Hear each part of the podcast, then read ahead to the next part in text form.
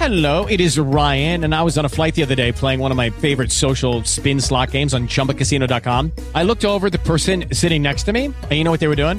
They were also playing Chumba Casino. Coincidence? I think not. Everybody's loving having fun with it. Chumba Casino is home to hundreds of casino style games that you can play for free anytime, anywhere, even at 30,000 feet. So sign up now at chumbacasino.com to claim your free welcome bonus. That's chumbacasino.com and live the Chumba life. No purchase necessary. VGW Group. Void were prohibited by law. See terms and conditions. 18 plus. With Lucky Land slots, you can get lucky just about anywhere. Dearly beloved, we are gathered here today to. Has anyone seen the bride and groom? Sorry, sorry, we're here. We were getting lucky in the limo and we lost track of time. No, Lucky Land Casino, with cash prizes that add up quicker than a guest registry. In that case, I pronounce you lucky.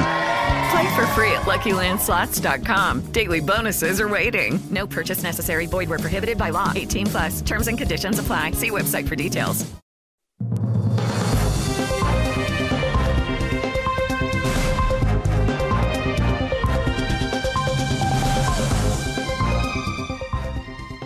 Bienvenido a una nueva edición estelar de Mundo Cristiano. Mi nombre es Angie Zamora y como siempre es un gusto estar aquí con todos ustedes. Les saludo a Kevin Valverde, igual un placer tenerlos acá. Vamos a ver qué tenemos para hoy. Un pastor libanés hace un llamado a la oración ante una posible guerra de su país contra Israel. ¿Y qué papel juega la Iglesia Evangélica en medio del conflicto sociopolítico que vive el país? Se lo contamos en esta edición. Además, el nuevo presidente de la Cámara de Representantes de Estados Unidos se declara un cristiano que cree en la Biblia. Le contamos de esto y mucho más en esta edición. Como hemos venido hablando, Israel no solo se enfrenta al grupo terrorista Hamas en Gaza, al norte aumentan los combates contra Hezbollah y el miedo está creciendo en el lado del Líbano al punto de que muchos residentes se están mudando al norte o abandonando el país por completo. Un pastor de Beirut dice que pase lo que pase, está determinado a quedarse para ayudar a su congregación y a su país sin importar el costo. Todo el mundo espera que suceda lo peor. Todo el mundo tiene miedo. El pastor Said Dib lidera la Iglesia de Dios en el centro de vida en Beirut. Dice que el Líbano está en pánico. Las embajadas están llamando a su gente a abandonar el Líbano inmediatamente. Todas las embajadas. Entonces la gente está huyendo. Hay una especie de pánico en el aeropuerto y la gente está, ya sabes, asustadas porque no saben cuándo comenzará la guerra. Desde la masacre del 7 de octubre ha habido un aumento de actividad militar entre Israel y Hezbollah a lo largo de la frontera. Deep, quien sobrevivió a la explosión del puerto de Beirut en el 2020 y ha vivido numerosas guerras, dice que no tiene miedo. Tengo paz en mi corazón esta vez de que no habrá guerras en el nombre de Jesús. ¿Por qué? Tengo esta seguridad porque estamos orando y hemos iniciado 50 horas de ayuno y oración las 24 horas del día y creemos a Dios para la paz.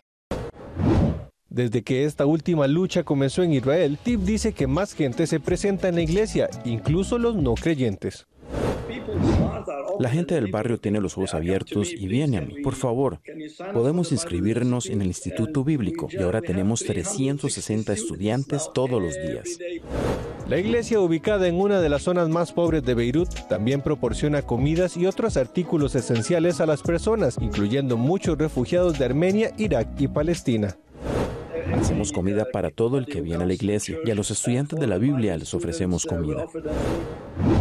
Hezbollah es la fuerza política y militar más fuerte del Líbano y para los cristianos de este país puede ser un tema complicado. Puede haber tanto apoyo como culpa para Israel, por lo que incluso discutir de política puede ser peligroso. Por eso el pastor Deep permanece enfocado en la misión de predicar a Jesús y orar por la paz.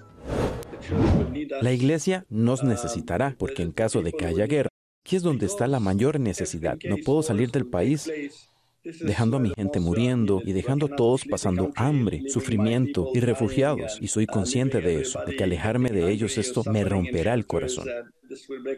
Dice que si empieza a caer bombas, tiene un lugar donde esconderse. Sí, tengo un lugar. El Señor es mi amparo y refugio. Ese es el único lugar que tengo, créame ha funcionado con nosotros. El Señor, en el año 2006, una cosa dijo, el lugar más seguro en el planeta Tierra es estar en la voluntad de Dios. Mi voluntad es el lugar más seguro donde estarás. La embajadora del Estado de Israel, Mikal Gur Arieg, y el cónsul Amir Rockman visitaron diferentes iglesias evangélicas en Costa Rica para orar y pedir por la paz de su nación. La embajadora Michal Yurtaria del Estado de Israel y el cónsul Amir Rockman estuvieron orando y clamando por la paz de su nación en diferentes iglesias en Costa Rica, entre ellas la iglesia Impact del apóstol Iván Vindas y la iglesia Centro de Adoración Familiar Internacional del pastor y presidente de la Alianza Evangélica Costarricense Ronald Vargas. Creo que como iglesia nosotros, pues lo que tenemos que hacer, aparte de dar un criterio, es orar, respaldar, Creo que todos somos conscientes del amor que tenemos a esta nación de Israel y somos llamados a respaldarla en oración. El cónsul compartió las primeras palabras enfatizando su preocupación por la guerra que se vive en Israel, que ya ha cobrado la vida de más de 1.400 personas. Amigos de Israel, estoy aquí hoy para pedirles ayuda en la demanda incondicional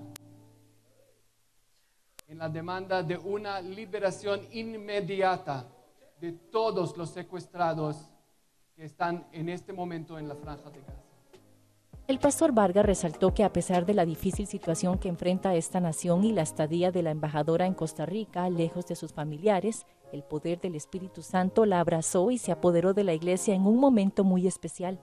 Es una eh, persona que tiene tres meses de estar en Costa Rica, le mencionaba que tuve la oportunidad de ser misionero en México y, estar fuera de nuestra cultura, de nuestros familiares, de nuestro país. Imagínense, en medio de una tensión tan fuerte como es una guerra, en la iglesia se obocó, la iglesia la respaldó, ese abrazo, ese apoyo, ese cariño, eh, eh, llenó mucho su corazón.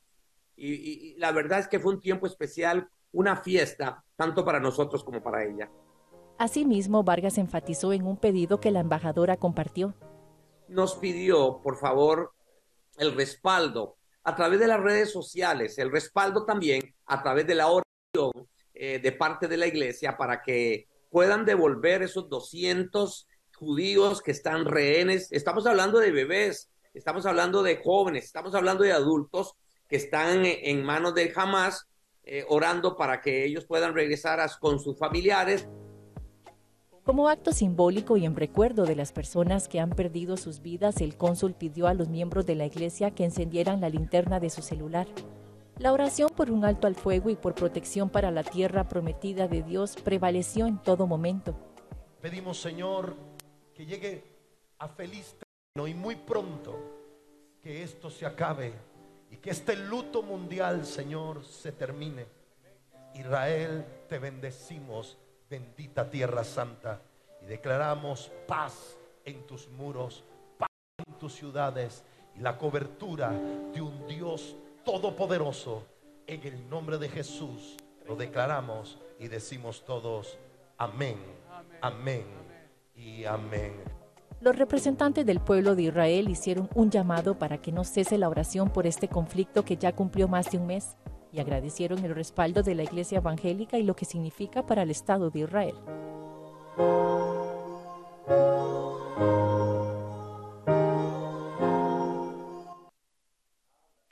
¿Cómo está enfrentando la Iglesia Evangélica la situación de Guatemala? Al volver de la pausa les tendremos una entrevista con el presidente de la Alianza Evangélica de este país. Ya volvemos. Mundo Cristiano se renueva, se refresca, pero su esencia sigue intacta. Seguimos a su lado con más información, más cerca y con más conectividad. Nuestra misión como periodistas es informarle con las últimas noticias de gran impacto para la Iglesia del mundo.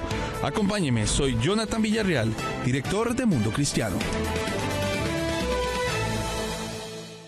Continuamos con más de Mundo Cristiano.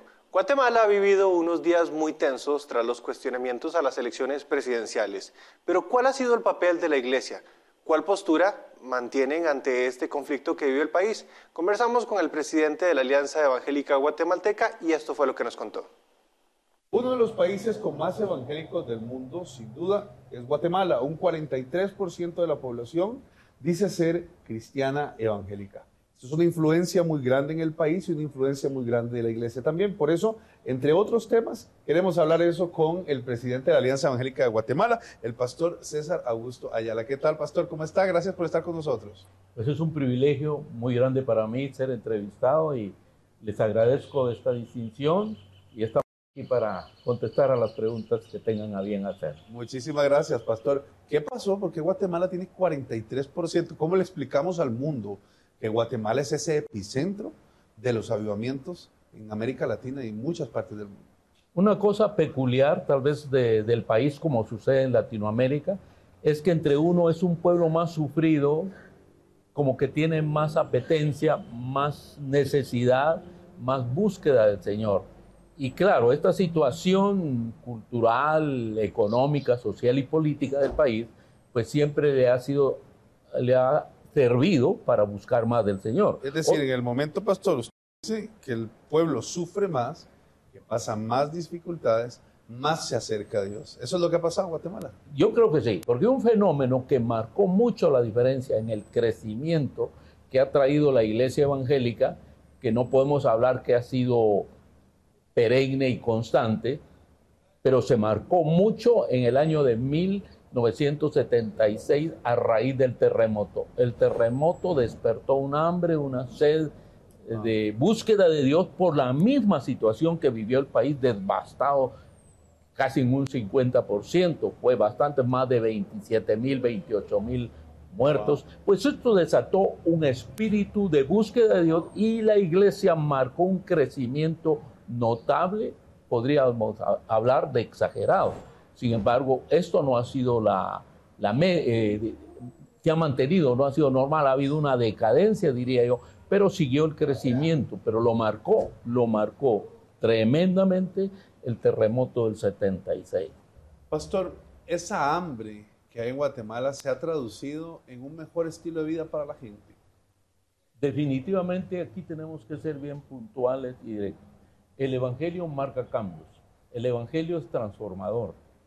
Sin embargo, siempre existe debajo de toda una pregunta si Guatemala tiene un alto porcentaje de cristianos evangélicos, ¿por qué no se marca en toda la nación como un elemento que pudiera fortalecer el desarrollo en todas las áreas del país? ¿Por qué no, se, no es evidente? Es una pregunta que nos hacemos.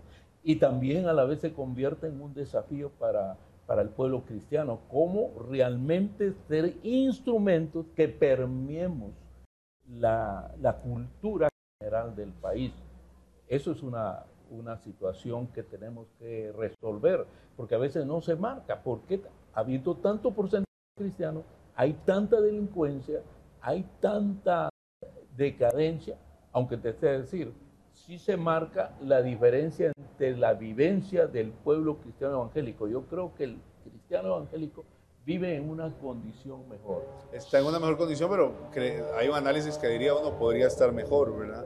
Pero Guatemala es un país de avivamiento. La gente tiene un hambre, tiene una sed. Eh, es la primera vez que escucho lo que, lo que estaba respondiendo y me parece que hace muchísimo sentido. ¿Cómo hacer eh, para que Guatemala se mantenga en ese avivamiento y también para que siga permeando a otras regiones? Porque hoy es el epicentro de muchas cosas de otros países, llegan a Guatemala a recibir de Dios. Pero ¿cómo hacer para que eso se mantenga en crecimiento y llegue? Es una responsabilidad muy grande, creo yo. Es una buena pregunta, porque el problema que ha sucedido en Guatemala es que hemos sufrido, como que digamos, un conformismo. Eh, Este tanta, tanto halago, tanto hablar del país y decir Guatemala es un país bendecido, crecimiento, pero como que eso nos afectó y entramos en un espasmo, si se puede usar la palabra, de tranquilidad, estamos bien, vamos bien. Sin embargo, ahora se convierte en un desafío, porque hemos notado un elemento muy importante que hay que notar. Ha habido un transfugismo, es decir, eh, no hay un crecimiento estable fuerte, sino lo que ha habido es cambios de congregaciones, de iglesias, porque el pueblo de Dios va buscando donde mejor le resulte, donde pueda oír una canción que le agrade, una canción que sea de su gusto, que, re- que, le, que le guste. Pues. En otras palabras, voy a ir a la iglesia que mejor se ajusta A lo que quiero. A lo que quiero, no a lo que Dios quiere. Y ese es el desafío ahora, una reevangelización, queremos hablar acá, para mantener el crecimiento que habíamos traído. No podemos hablar del mismo crecimiento. Hemos caído en un espano, para ser bien honesto. Pero esto nos está desafiando a hacer una nueva eh, cultura de evangelismo y mantener ese espíritu que Guatemala mantenía, hambre y sed de justicia. Pero ese ese es un, esos son problemas de gente que tiene cosas grandes. Porque ahorita los problemas de muchos otros países es más bien cómo alcanzar gente. El de ustedes más bien es cómo reacomodar, mantener y seguir creciendo. Creo que a pesar de que los desafíos son grandes, son desafíos propios del crecimiento, ¿no? Naturalmente que sí. Son desafíos propios.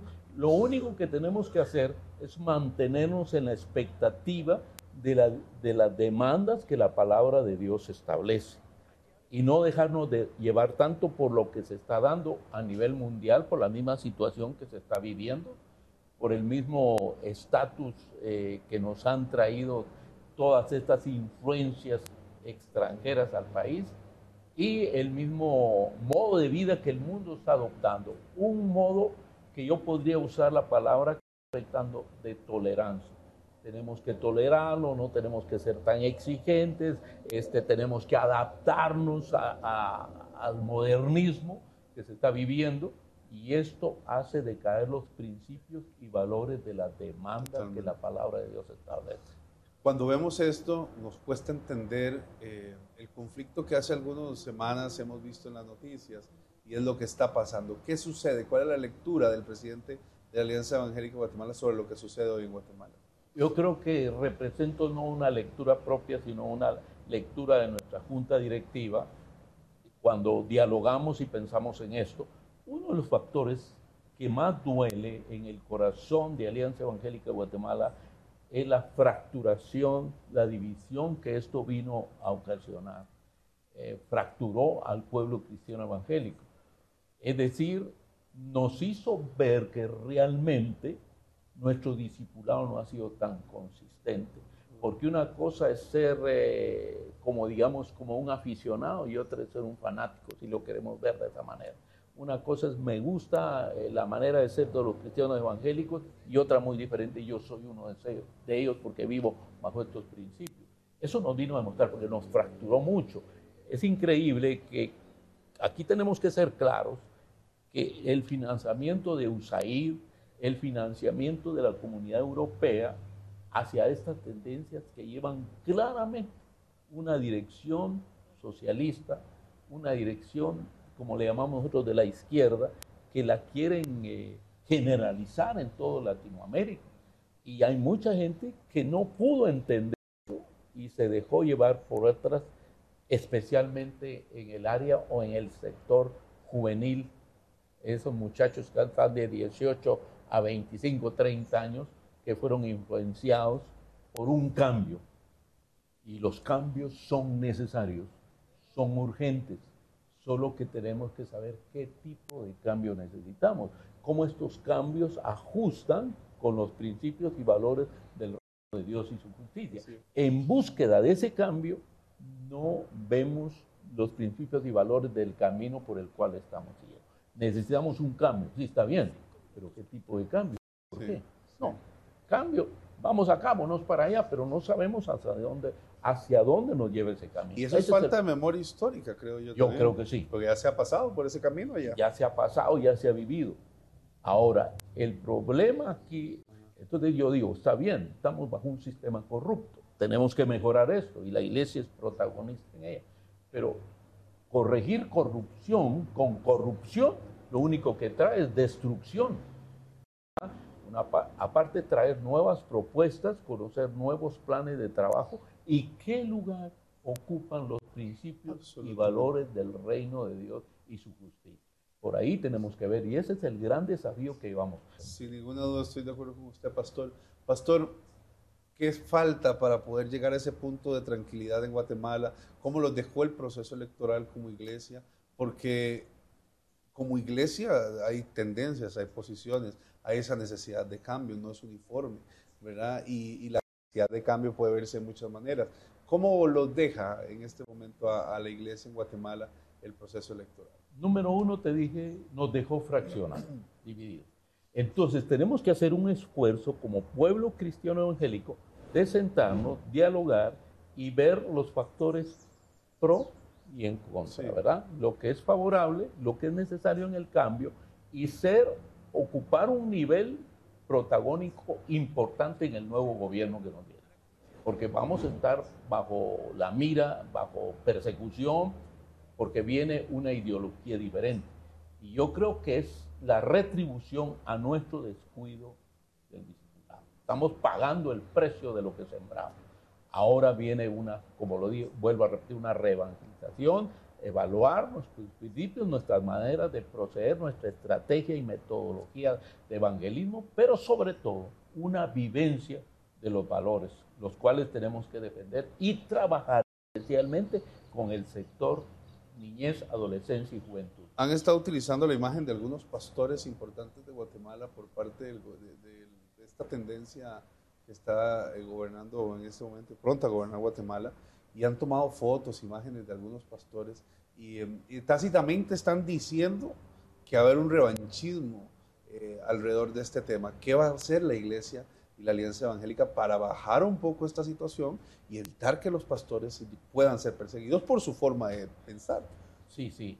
Yo creo que la palabra de Dios establece que nosotros como pueblo cristiano evangélico debemos velar por el bien de nuestro país, orar por nuestras autoridades, ¿verdad? Porque eso, sujetarnos y velar. Pero eso, una de sujetarte, velar y orar no quiere decir aceptar, no quiere decir estar de acuerdo, porque algunas veces vas a orar y vas a decir, Señor, bendito lo que se está haciendo, y otras veces vas a decir, Señor, abre el entendimiento, vamos a hacer estas propuestas, no vamos a estar de acuerdo en esto y otro.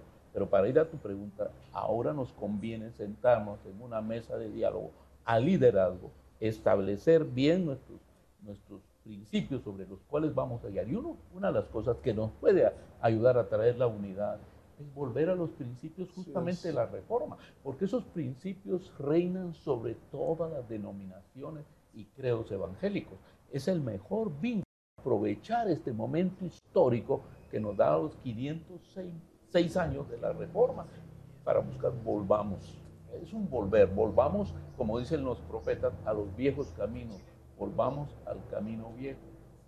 No viejo por desgastado y, y, arruinado, sino por sus principios que sostiene. Entonces tenemos que buscar el diálogo, la concientización de todo el, liderazgo cristiano para buscar hacer propuestas al nuevo gobierno y mantenernos en alerta como una voz profética. Pastor, nos quedaron muchos temas, pero vamos a hacer una entrevista esta vez en Guatemala para hablar de todo lo que la iglesia también está haciendo. Hay temas importantes donde la iglesia es protagonista, el tema del combate a la pobreza, el tema del más desprotegido, que yo sé que la iglesia en Guatemala tiene eso como primera opción. Le agradezco mucho, pastor, por haber estado con nosotros y por habernos dado su tiempo. Es una bendición. Un saludo a todos nuestros amados eh, hermanos y hermanas que miran hasta esta señal poderosa. Que la bendición de Dios esté sobre todos nosotros y que de veras podamos como Latinoamérica volver a los caminos viejos de los principios y valores del reino de Dios. Gracias, pastor. Pastor es César Augusto Ayala, presidente de Alianza Evangélica de Guatemala, y creo que es un buen momento para que estemos orando por esta reingeniería de un amamos un pueblo que está haciendo mucho por el Evangelio. Continuamos con más. El presidente de Chile, Gabriel Boric, se reunió con pastores y diferentes líderes cristianos. Le tenemos todos los detalles al volver de la pausa. Disfruta en familia de historias de transformación, compasión y del poder de la fe para cambiar vidas. No te pierdas el programa y únete a Club 700 Hoy. Cuenta Regresiva, tu nuevo podcast de referencia para mantenerte informado escuchando el resto de la historia. Muchos dicen es la película que Hollywood no quiere que veamos un obispo encarcelado a quien le han cercenado sus derechos y ha estado presionadísimo. Con noticias esenciales de la semana, presentadas en segmentos en cuenta regresiva, desglosadas en breves minutos de análisis profundo. del tráfico sexual de niños. Es decir, eso es un tema real que está sucediendo y que está afectando. Nos queda el último minuto. Opina y participa. Tu voz cuenta en nuestro espacio dedicado a la audiencia. Vamos a leerles varios de los comentarios de este último tema que precisamente ustedes están hablando. Nos dice por acá Pedro Camacho, nos dice, en Nicaragua no tenemos libertad de expresión y menos libertad religiosa. Escúchanos donde estés o en nuestro canal de YouTube para una experiencia visual. Jonathan Villarreal y Kevin Valverde te guiarán a través de cada noticia y te llevarán más allá de los titulares en cuenta regresiva. Gracias por continuar con Mundo Cristiano. El presidente de Chile, Gabriel Boric, un no creyente y representante de la izquierda en el país, encabezó una conmemoración a las iglesias cristianas e incluso entregó un reconocimiento a varias organizaciones basadas en la fe. Estimados pastores, representantes y amigos de las iglesias evangélicas y protestantes, para mí un honor participar a nombre del Estado de Chile en esta conmemoración esta celebración y feriado instruido durante el gobierno de la presidenta Michelle Bachelet, que es una oportunidad para reconocer la importancia que tienen las iglesias evangélicas y protestantes en la sociedad chilena. Entró al gobierno como representante de un partido de izquierda y se autoproclama no creyente. Aún así, esto no fue obstáculo para que el presidente de Chile, Gabriel Boric, encabezara la ceremonia de conmemoración de las iglesias evangélicas y protestantes en el Palacio de la Moneda, donde recibieron a pastores y líderes cristianos del país. Con un discurso reservado, el mandatario destacó algunos pensamientos de la reforma protestante de Martín Lutero, donde afirmó que incluso a él lo hacían reflexionar. Lutero argumentaba que las indulgencias en el fondo corrompían el acto de reflexión que implica necesariamente el perdón, porque se pensaba que solamente, o, se establecía que comprándolo uno podía en el fondo librarse de sus pecados y su paso por el purgatorio, pero que eso no implicaba un arrepentimiento real. Y por lo tanto es una invitación profunda a reflexionar sobre nuestra existencia. Eh, y me parece que eso para alguien como yo que no profesa la fe es, sin lugar a dudas, contingente y desafiante. Además, el mandatario entregó un reconocimiento a cinco organizaciones basadas en la fe, quienes han contribuido a la sociedad. Y eso es pensar en los más pobres.